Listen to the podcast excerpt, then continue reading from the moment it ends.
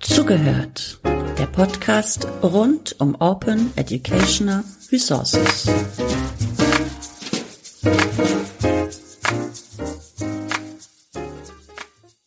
Hallo und herzlich willkommen zum Podcast Zugehört Folge 100. Wir feiern das Jubiläum der 100. Folge und schwelgen in Erinnerung mit niemandem geringeren als Jöran Mus-Mehrholz. Hallo Jöran, schön, dass du da bist. Hallo, vielen Dank für die Einladung.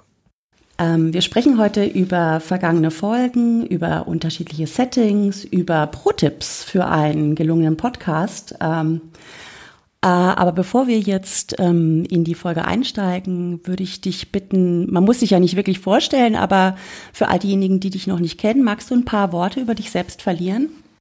Ja, total gerne. Ähm, da das tatsächlich ja wahrscheinlich jetzt niemand anhört, weil ich zu Gast bin, aber weil wir über die 100 Folgen sprechen, dachte ich, ich mache die Vorstellung dann vielleicht anhand äh, dessen, was ich mit dem Podcast zu tun habe und hatte. Ähm, und zwar habe ich 2012 zusammen mit äh, Mirjam Brettschneider und Felix Schaumburg ein White Paper zu OER und Schule in Deutschland geschrieben. Und daraus ist dann entstanden auch eine Veranstaltung namens OER Camp. Und ähm, die haben dann zusammen irgendwie eine Website gekriegt, die Transferstelle für OER. Ähm, darauf ist dann mehr entstanden. Unter anderem sofort zu Beginn schon diese Podcast-Reihe. Ähm, damals bei der Transferstelle für OER, die später dann zu OER Info wurde, 2014, glaube ich, weiß ich nicht. Ähm, ich habe hier 15 aufgeschrieben, das kommt mir zu spät vor. Ähm, und äh, ich war dann ähm, der derjenige, der dieses White Paper geschrieben hat und diese Veranstaltung moderiert hat. Also ich bin so ein bisschen dann der OER, ähm, wie soll man sagen, ein, ein Gastgeber für Austausch zu OER geworden. So, das vielleicht. Bist ja nicht zu Unrecht ähm, schon mal als Mr. OER Germany äh, betitelt worden. Äh, noch eine ganz obligatorische Frage vorweg. Wie bist du persönlich zum Thema OER gekommen? Ähm, dazu muss ich sofort das mit dem Mr. OER Germany irgendwie in eine Zeit verorten, als die Kandidaten für diesen Titel, glaube ich, so ungefähr eine Liste wahrscheinlich mit vier Namen waren, weil sich einfach nicht besonders viele Leute dafür interessiert haben. Und schon damals hätte ich es, glaube ich, nur am viertmeisten verdient, weil viele Leute ähm, wie, wie ähm, Sandra Schön oder Markus Daimann oder Ulf Ehlers oder sowas, das alles schon viel, viel früher ernst genommen und wahrgenommen haben. Und ähm, deswegen ist es äh, kein verdiente wenn es überhaupt ein Lob ist, weiß ich nicht. Ähm, ich erzähle an dieser Geschichte mal sehr gerne von 2009 und Arnold Schwarzenegger, wie es mit OER angefangen hat. Aber auch das ist eine im Nachhinein aufgesetzte Geschichte, weil wenn man in meinem Blog schaut, äh, ist tatsächlich der erste Artikel zum Thema Open Educational Resources von 2009. Und äh, damals habe ich aber tatsächlich darüber geschrieben, ohne besonders darauf zu gucken, was das ist und was damit gemeint ist. Es war eigentlich nur ein Nebenaspekt der Geschichte.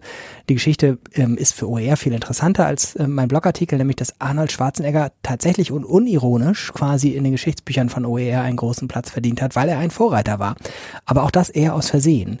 Äh, Arnold Schwarzenegger als Gouverneur von, von äh, Kalifornien damals musste einfach sehr massive Budgetkürzungen irgendwie umsetzen und hat sich gedacht, wenn wir jetzt diese ganzen digitalen Geräte haben, dann könnten wir doch die äh, Kosten für Schulbücher reduzieren.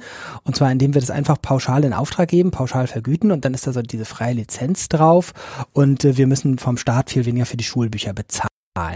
Das ist erstens nur zu verstehen, wenn man sich anschaut, dass in den USA und in Kalifornien in einem Besonderen äh, die Textbooks, also die Schulbücher einfach viel mehr kosteten, als wir es hier so bei uns äh, im deutschsprachigen Raum kennen.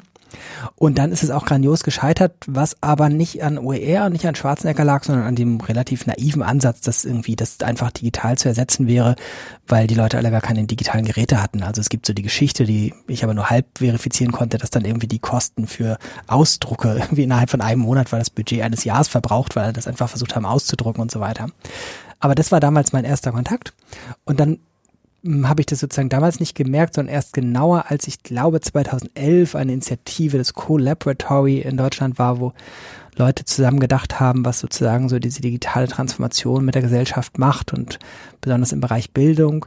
Und da kam ein Google-Mitarbeiter ähm, aus den USA zurück, aus Mountain View und sagte, also in den USA, da wird jetzt Open Education Resources, also das große, heiße Ding diskutieren. Das müssen wir hier unbedingt auch machen. Das ist ein ganz, ganz großes Thema, es wird ganz bedeutend sein.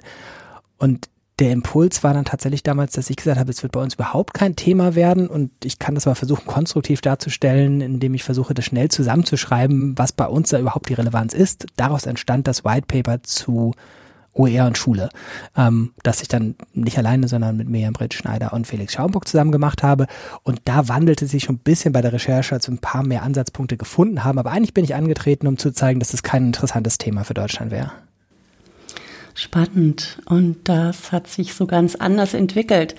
Ähm, ich selbst, kommen wir zum Podcast. Ich selbst habe den Podcast ja erst vor äh, rund zwei Jahren übernommen. Äh, der erste, die erste Podcast-Folge ist allerdings schon um einiges äh, länger her. Ich meine, die erste Podcast-Folge wäre vor acht Jahren veröffentlicht worden. Es ist wirklich schon so lange her.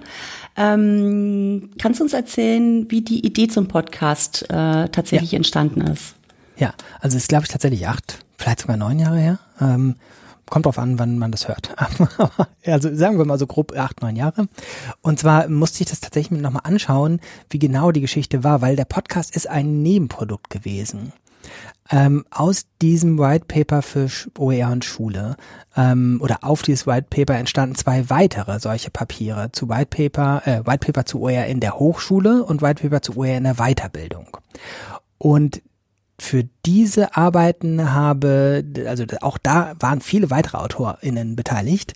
Ähm, und wir haben dafür unter anderem äh, Leute interviewt, wie man das so macht bei so einem Thema, wo jetzt nicht die Forschungslage irgendwie einfach in vielen Publikationen nachzulesen ist. Und haben aber gesagt, das müssen jetzt keine äh, streng akademischen äh, Interviews sein, weil es so ein Feld ist, wo auch noch viel spekuliert wird und viel so gemeinsam sich gerade herausgefunden, herausgebildet wird und haben dann diese Interviews als Podcasts aufgezeichnet. Also eigentlich waren das Interviews als Recherche, als Grundlage für diese beiden White Paper. Und ähm, die haben wir dann aber gleich so gemacht, dass man sie sozusagen zweitverwertet als Podcast veröffentlichen kann. Deswegen, das habe ich jetzt nochmal nachgeguckt in Vorbereitung auf unser Gespräch, findet man unter den ersten mindestens zehn Folgen auch so Dankeschöns. Also ich habe gesehen, da steht bei Hochschule zum Beispiel, dann wurde produziert mit freundlicher Unterstützung des Stifterverbands für die deutsche Wissenschaft. Oder bei anderen steht drin mit freundlicher Unterstützung der Bertelsmann Stiftung, weil das waren die beiden Akteure, die diese beiden White Paper zu Hochschule und zu Erwachsenenbildung, Querstrich Weiterbildung finanziert haben und ermöglicht haben. Ähm, und das war dann sozusagen der Ursprung des Podcasts. Noch ganz kurz zum Anfang, nämlich acht oder neun Jahre, das erklärt gerade, während ich rede, für mich, warum das irgendwie nicht so ganz einfach ist. Wir haben, glaube ich, erst die ganzen Interviews geführt und dann sind die teilweise erst ein Jahr später oder sowas veröffentlicht worden. Also es kann sein, dass die ersten Aufnahmen vielleicht schon zehn Jahre her sind oder so. Oha. Äh, kleinen Fun Fact äh, am Rande. Nach meiner Recherche gibt es mittlerweile tatsächlich zwei weitere Podcasts, die sehr ähnlich heißen. Es gibt einmal den Podcast Zugehört mit ähm, ZUG Zug großgeschrieben. Das ist äh, äh, Grüner Güterverkehr der DB Cargo. Die haben aktuell zwei Folgen. Und dann gibt es noch Zugehört. Alles großgeschrieben, Ausrufezeichen. Das ist der Podcast des Zentrums für Militärgeschichte und Soziale Wissenschaften der Bundeswehr mit aktuell 63 Folgen. Äh, also kleine, heißt, kleine Werbung am Rande. Später werden dann Linguisten das analysieren und sehen irgendwie, offensichtlich hat man am Anfang des 21. Jahrhunderts viel mit Großbuchstaben in solchen Namen experimentiert. Ähm, ja. Zugehört ist immer noch geschrieben, ganz netter Titel, gesprochen und gegoogelt funktioniert immer noch nicht, nicht so richtig gut. Wie viele Wordspiele zu OER? Ähm, die Leute, die sich die Wortspiele ausdenken, damals haben wir das irgendwie sehr exzessiv gemacht, fanden es eigentlich immer lustiger als die Leute, die darunter leiden mussten. Ähm, wir haben uns in der Vorbereitung äh, über Podlove Analytics die äh, meistgehörtesten, die meistgehörten Folgen der letzten Jahre angesehen und du hast mhm. ähm, in der in den Auswertungen, also die Auswertung als eine interessante Verteilung der Favoriten beschrieben. Wonach hast du in der Vergangenheit Themen und Interviewpartner für für diesen Podcast ausgesucht? Mhm. Ich finde das eine total berechtigte Frage mit einer sehr unbefriedigenden Antwort, weil ich habe es jetzt erstmal tatsächlich einfach mal durchgescrollt und es war einfach sehr querbeet. Also man sieht keinen roten Faden, man sieht irgendwie ab und zu mal so Schwerpunkte, man sieht, wenn man das noch weiß, dass es so unterschiedliche, ich weiß gar keinen, also ein, ich suche ein freundliches Wort für Sachzwänge, also einfach mhm. ähm, Gegebenheiten so rundrum. Also OR Info hatte ja den klaren Auftrag vorzustellen, was unter anderem die ersten in Deutschland geförderten Projekte machen. Das war, glaube ich, zum Beispiel eine Sache, die viel beeinflusst hat. Wir haben damals, glaube ich, auch immer schon geguckt, dass wir die verschiedenen Bildungsbereiche abgedeckt kriegen, was, das weißt du besser als ich, in bestimmten Bildungsbereichen einfacher und in anderen schwieriger war, weil du zum Beispiel sehr früh als Spezialistin im Bereich der beruflichen Bildung unterwegs warst, wo mhm. nicht ganz viele andere schon waren, ähm, sondern da warst du total avantgarde, ähm, während Schule und Hochschule sich schneller angeboten hat. Also man kann eigentlich keine richtig thematische ähm, Linie erkennen. Was ich aber gesehen habe, ist, dass es so einen gemeinsamen Nenner gibt, dass es häufig so, auch da fehlt mir das positive Wort, so halbgare Themen waren, also so Themen, die noch nicht zu Ende durchdacht sind, sondern wo man so laut denken konnte und gemeinsam im Gespräch das weiterentwickelt. Also es war jetzt nicht so, dass man sagen könnte, was viele Podcasts ja machen, dass es sozusagen ein Ersatz für einen Vortrag ist, ähm, sondern dass man tatsächlich die Gesprächsform gut nutzen kann, um Themen voranzubringen. Und drittens mir ist noch eine Geschichte eingefallen. Wir haben, ähm, ah, das war als Gabi Fahrenkrog noch sehr maßgeblich für OR Info stand, äh, mal ausgewertet die Gender Balance von den Gästen, die wir eingeladen haben. Und das war tatsächlich auch sehr interessant, ähm, weil sie nicht gut ausfiel. Und wir dachten, wir hätten da doch immer sehr drauf geachtet und jetzt zählen wir das aus und es war sowas wie zwei Drittel zu ein Drittel Männerüberschuss. Und ähm, das war ganz interessant, weil wir gemerkt haben, wir haben es dann nochmal genauer ausgewertet und gesehen, wir hatten ja unterschiedlich viele Gäste. Und wenn nur ein Gast da war, ähm, dann, also wenn man sich nur diese Podcasts angeguckt hat, dann war die Sache ausgeglichen. Aber sobald mehr Gäste da waren, ist es total umgefallen und plötzlich waren dann viel mehr Männer da. Das heißt, irgendwie dieses Bemühen um Gender Balance habe ich damals anhand dieses Podcasts gelernt. Irgendwie, man muss irgendwie, also ich, nee, man muss gar nichts. Ich habe für mich gelernt, ich muss noch differenziertere Strichlisten führen, um überhaupt zu sehen, was ich da mache, was ich lese, mit wem ich rede und so weiter. Ähm, weil es nicht so war, dass in diesem Themenfeld Frauen insgesamt weniger aktiv waren. Also würde ich jetzt, habe ich keine Strichliste geführt. Wäre aber mein Eindruck war überhaupt nicht so. Aber die Leute, die laute Mikrofone gesprochen haben, waren die anderen kann mich an diese Auswertung der Gender Balance auch erinnern und ich erinnere mich immer wieder daran, auch in meinem Bemühen eben entsprechende äh, Interviewpartner äh, zu akquirieren. Und ich kann das auch vollkommen unterstreichen. Ähm, der, der, der Bereich ist einfach sehr divers und es lässt sich nicht mal eben so in Bildungsbereiche einteilen oder Querschnittsthemen. Mhm. Ähm, vielleicht kommen wir mit der nächsten Frage ein bisschen äh, besser voran. Gibt es ähm, den ein oder anderen Gespräch, Gesprächspartner, Gesprächspartner, die eine oder andere Gesprächspartnerin, an denen die du dich besonders erinnern kannst äh, aus der Vergangenheit? Ja, also auch da, ich durfte mich ja vorbereiten auf diesen Podcast und deswegen äh, habe ich schon ein bisschen rumgescrollt und habe jetzt eine Liste, du musst einfach Stopp sagen. Mhm, erzähl ruhig. Äh, also eine Folge, wo ich sagen würde, irgendwie, jetzt wo wir das 100. Jubiläum haben, kann man das 50. auch nochmal hervorheben. Ähm, das war nämlich viel interessanter, als dass da nur Jöran nochmal erzählt hat, sondern da waren 17 Gäste aus den frühen Folgen zu Gast. Und wir haben das sehr eventmäßig damals aufgezeichnet. Äh, die Podcast-Folge dauert, glaube ich, zwei Stunden und eine Viertelstunde. Ähm, teilweise waren die, also unser Büro war und ist in Hamburg, das heißt, viele Gäste waren hier. Wir haben das aber so richtig am Stück aufgezeichnet, ähm, alle 17 Gäste direkt im fliegenden Wechsel. Ähm, die Leute, die weiter weg waren, wurden telefonisch zugeschaltet. Also das war tatsächlich irgendwie so ein äh, interessanter Rückblick. Ich habe es jetzt nicht ganz durchgehört, aber es ist tatsächlich, wenn man jetzt denkt, irgendwie hm, hundertste Folge und nur Jöran erzählt, dann sollte man sofort danach die 50. Folge hören, ähm, wo eben ganz viele Gäste nochmal zu Wort kommen aus den frühen Folgen. Also das wäre meine erste Empfehlung. Wobei ich mir das Setting äh, von der Organisation her sehr komplex vorstelle. Ähm, ja, es war, also es war viel. Aber es war auch ganz schön, weil tatsächlich ja die Gäste, die in Hamburg waren, einfach dann sozusagen auch rundrum saßen. Ähm, und das ist ja insgesamt irgendwie ein ganz nettes Setting, wenn man so ein freundlich interessiertes Publikum rundherum hat. Mhm. Ähm, dann habe ich mir als zweites rausgesucht, schon in Folge 8, also in diesen ersten Sachen, war Hedwig Seipel zu Gast, die äh, leider inzwischen verstorben ist. Und da wurde mir nochmal klar, wie weit die sozusagen ihrer Zeit voraus war, weil sie war auch unser Gast und unser kompetenter Gast zum Thema OER in der unternehmerischen Weiterbildung. Und da muss man sagen, wenn man sagt, das ist jetzt so in OER-Maßstäben vor acht Jahren wirklich zwei Zeitalter her und sie hat das damals schon sehr genau gesehen und beschrieben und ähm, das muss man inhaltlich, finde ich, stark hervorheben. Mm, dann viele Auslandsfolgen habe ich irgendwie in besonderer Erinnerung, wahrscheinlich weil es auch, wie soll ich das sagen, ohne die anderen nicht so wertschätzen. Also es ist schon noch aufregender, irgendwo in London oder Oslo das aufzuzeichnen, als in Seminarraum 317 der Hochschule XY. Also, vielleicht habe ich es deswegen in besonderer Erinnerung.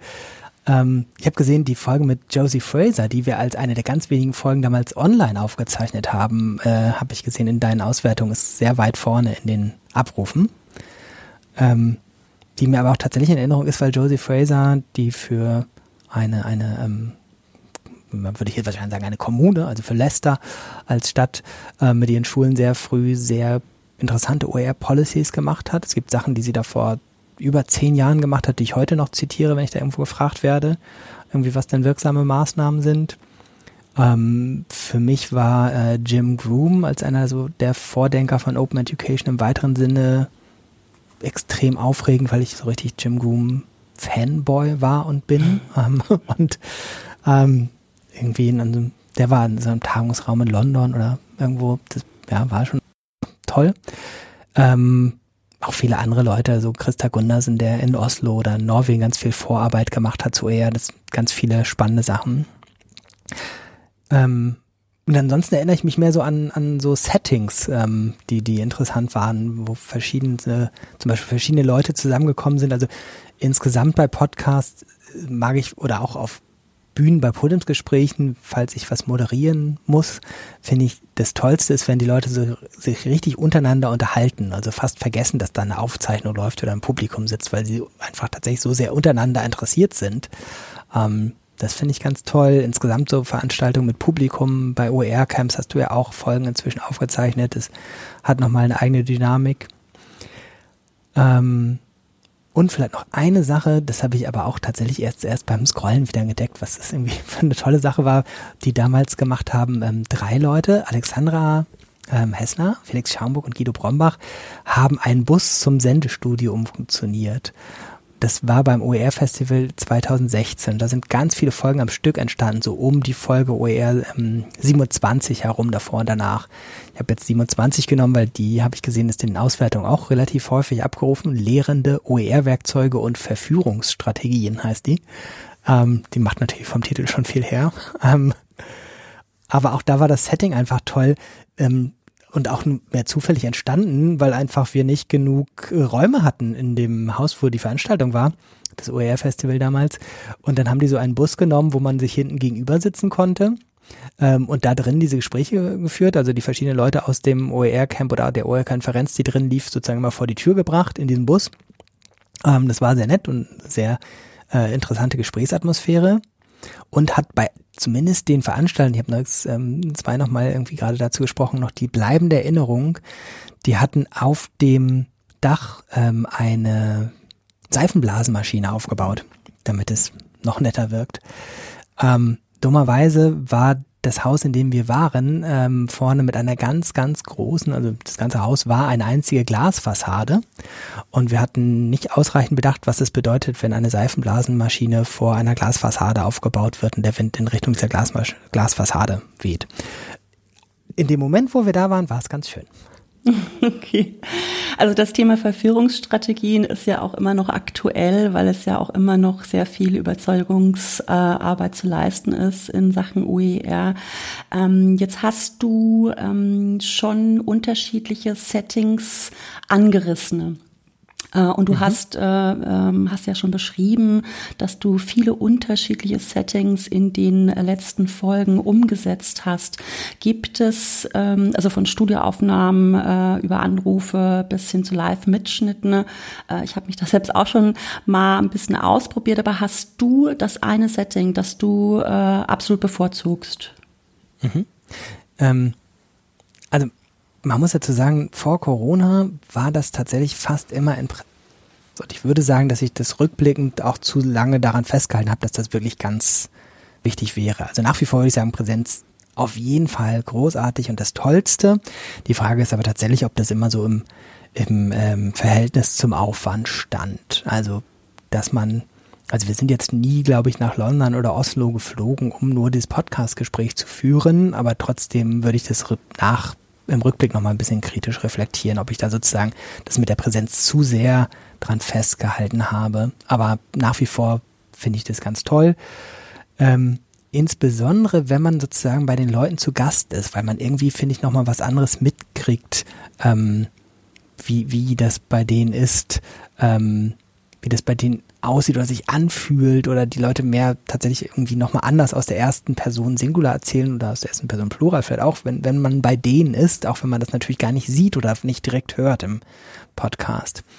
Ähm, inzwischen habe ich so ein bisschen es geschafft, diese Blockade zu durchbrechen, dass ich irgendwie online immer doof fand, die Aufzeichnungen. Ähm, es gibt ja auch viele Fortschritte. Irgendwie heute Vormittag haben wir gerade einen Podcast über Seencaster aufgezeichnet, wo irgendwie ich mich lange gegen Wert habe, dass man überhaupt ein Bild voneinander sieht. Aber jetzt würde ich sagen, doch, nee, ist irgendwie doch gut. Ähm, und kann ich mich auch gut mit anfreunden kurzes Negativbeispiel. Ähm, ich fand es auch immer sehr aufregend, Veranstaltungen mitzuschneiden und danach als Podcast zu veröffentlichen, sind in den seltensten Fällen tatsächlich die spannendsten Sachen geworden. Also weil sie einfach nicht dafür produziert worden sind, dass man sie gut als Podcast hört. Ich war aber überrascht, eine der Folgen ist, glaube ich, auch irgendwie unter den Top Ten gewesen bei den Abrufen. Ähm, wo, wo eine Veranstaltung in Berlin, ich gucke mal, wie die Folge heißt, 011, OR in Hochschul- und Weiterbildung 2015, Bestandsaufnahme der Wartungen. Ja, vom heutigen Standpunkt ist das vielleicht auch ein bisschen mehr ähm, Geschichtsdokument. ähm, aber deswegen, so, wenn man tatsächlich die Veranstaltung nicht in erster Linie als Podcast denkt, sondern ähm, als, als, weiß ich nicht, Podiumsdiskussion, die da mitgeschnitten wird, ist nicht die besten Voraussetzungen. Kann auch ganz tolle Podcast sein, aber ist nicht das, was ich als erstes denken würde.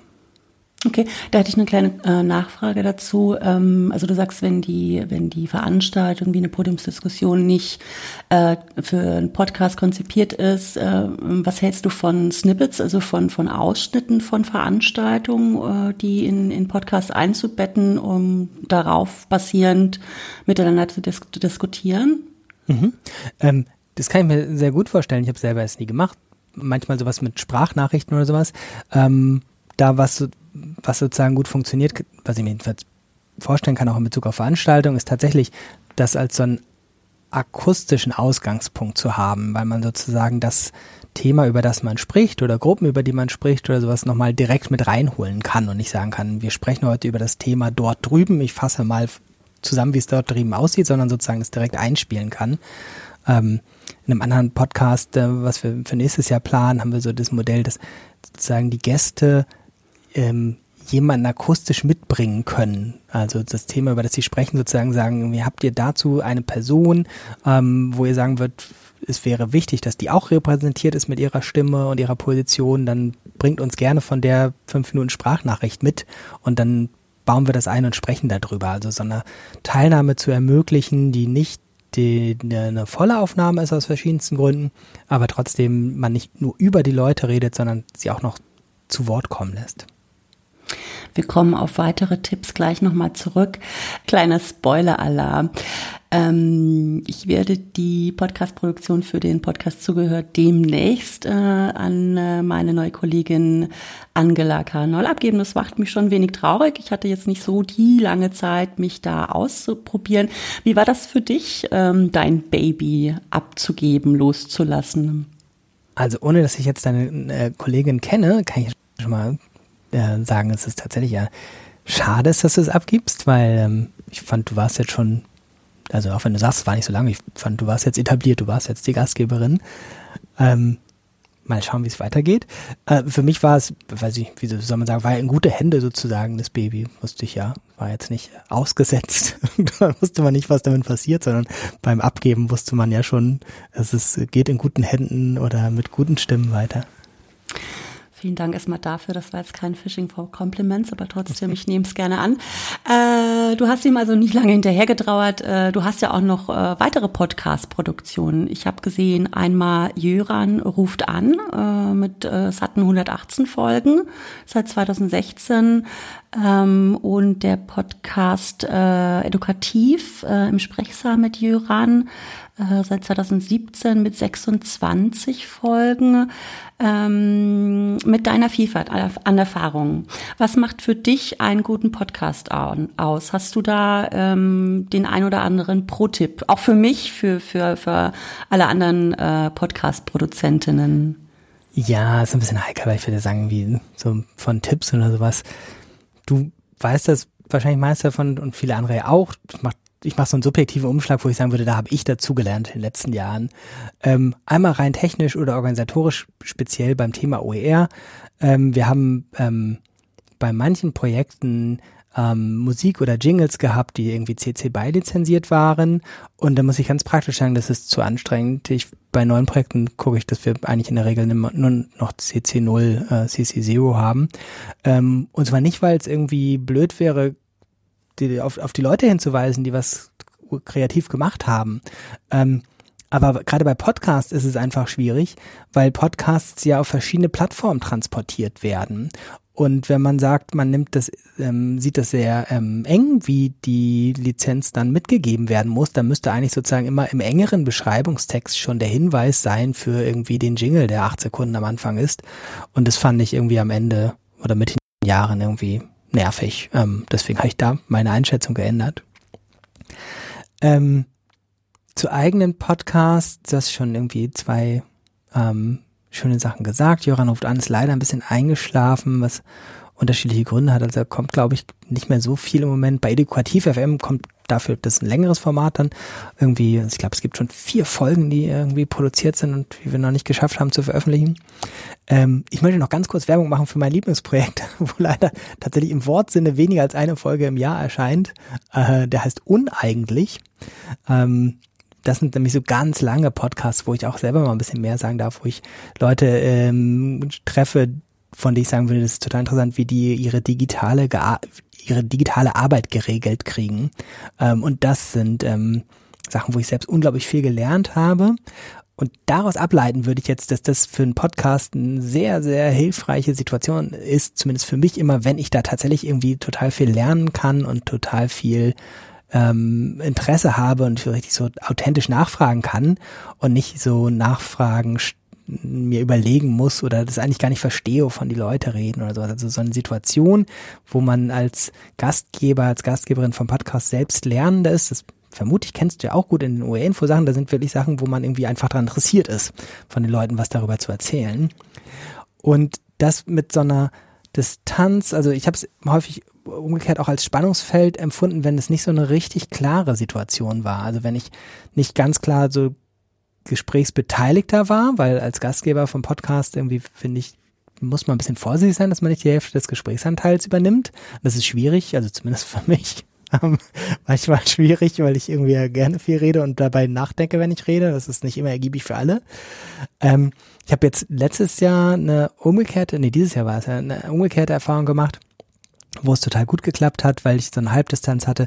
Es gab eine Reihe ähm, Holo-Talks hieß die, die kann man ähm, leider nur in Ausschnitten nachhören, Werkstattgespräche von der Kulturstiftung des Bundes zu so Digitalisierungsprojekten in ähm, Kunst und Kultur. Und das war dann für mich nochmal eine umgekehrte Erfahrung, wo ich nämlich einfach relativ wenig Ahnung vom Thema, aber total Interesse habe. Das war für mich auch hilfreich, da einfach relativ viel einfach so direkt nachfragen zu können, weil ähm, ich wirklich viele Fragen hatte und nicht so mir irgendwie Fragen ausdenken musste oder so. Ansonsten ist das für mich eher so ein, so ein Ziel, das besser zu trennen, dass ich irgendwie nichts moderiere, wo ich denke, hm, da wäre ich eigentlich auch selbst Gast. Also das dann zu scheinen, entweder ich bin selbst irgendwo zu Gast ähm, oder ähm, ich habe eine klare Moderationsrolle. So dieses Zwischending, weiß ich nicht ganz genau. Ist nicht, also zumindest nicht das, womit ich gut klargekommen bin. Ähm, wir sind jetzt an uns äh, am Ende unsere, ähm, unseres Fragenkatalogs angekommen und äh, bevor ich das Gespräch jetzt schließe, würde ich dich gerne fragen, ob du noch etwas hast, worüber du unbedingt sprechen möchtest, wo ähm, die, eine Frage, die ich nicht gestellt habe. Es gibt etliche Fragen sicherlich, die man noch stellen könnte, aber gibt es vielleicht etwas, äh, was du noch ansprechen möchtest oder worauf du hinweisen ja. möchtest? Also tatsächlich, weil das hören jetzt ja Leute, die offensichtlich Podcasts hören. Ähm, wenn ihr selber einen Podcast habt, dann wisst ihr das schon längst. Ähm, ansonsten tatsächlich die Bitte, gebt, wenn ihr Podcasts hört, den Leuten Feedback. Ähm, das ist tatsächlich ja so, dass man hat dann irgendwelche Abrufzahlen, dann sieht man irgendwie, dieser Podcast wurde 1000 Mal runtergeladen, dann hat man überhaupt keinen Anhaltspunkt, wie oft haben das Leute wirklich gehört? Was sind das für Leute, die das gehört haben? Was hat die daran interessiert? Ähm, also auch wenn Leute jetzt das hören, sie denken irgendwie, naja, aber das interessiert doch niemanden, warum ich das jetzt höre oder was ich höre. Äh, das ist aus meiner Erfahrung genau das Gegenteil. Also Podcast-Gastgeberinnen, Podcasts ähm, Macherinnen ähm, sind total darauf angewiesen, dass sie Rückmeldungen kriegen und das auch so ganz normale Rückmeldungen, sowas wie ich höre das immer beim Fahrradfahren oder ich höre nur die Folgen zum Thema XY oder die und die Folge interessierte mich gar nicht oder sowas. Ähm, bei Podcasts ist der Rückkanal möglich, aber eine gewisse Hürde, deswegen irgendwie der Appell, springt da gerne drüber und gebt Podcasts, die ihr hört, äh, gibt denen eine Rückmeldung. Und wie könnten diese Rückmeldungen dann aussehen? Also über welche Kanäle stellst du dir das vor? Das ist dann eher die Frage an die Podcast-Macherin. Was bieten die so an? Mhm. Ähm, wenn man algorithmisch und öffentlich denkt, dann ist natürlich tatsächlich immer ganz gut so für die ganzen Podcast-Plattformen, wenn da irgendwie Bewertungen und Kommentare über deren Plattformen sind bei ähm, den äh, iTunes oder Spotifys dieser Welt oder sowas. Ähm, hat aber dann natürlich immer gleich die Eigenschaft, dass das gleich öffentlich ist oder sowas. Ähm, ich freue mich tatsächlich immer, wenn irgendwo ich mal Leute treffe und die sagen, sie hätten mal einen Podcast von mir gehört.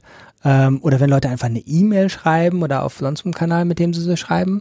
Ähm, ich erinnere mich an einen Fall von genau einem Fall, dass wir mal eine Postkarte bekommen haben bei uns seinem Podcast. Auch das ist ja sehr okay. nett. ähm, und wenn man irgendwie aber in so einem Gespräch dann eher teilnehmen möchte, wenn man sozusagen im nächsten Podcast eingespielt werden will, das gibt es bei anderen Podcasts, die erinnere ich an die ähm, Bildung, Zukunft, Technik. Ich glaube, der älteste Bildungspodcast, den wir jetzt so haben in Deutschland von Felix Schaumburg und Guido Brombach, die haben immer Sprachnachrichten von ihren Hörerinnen, die sie dann abspielen. Aber das ist schon dann wieder zwei Hürden mehr mit irgendwie ja. öffentlich was sagen. Also ich finde tatsächlich einfach nur Rückmeldung zu hören oder zu, einfach nur zu wissen, wer hört das denn, total interessant. Wobei das natürlich im Rückschluss auch interessant wäre, um äh, ja, Themen dann weiterzuführen und äh, neue Gesprächspartner zu akquirieren. Super, herzlichen Dank, Joran, äh, für deine Zeit und für deinen Input. Ähm, das war's äh, für die Folge zugehört, Folge 100. Ganz herzlichen Dank.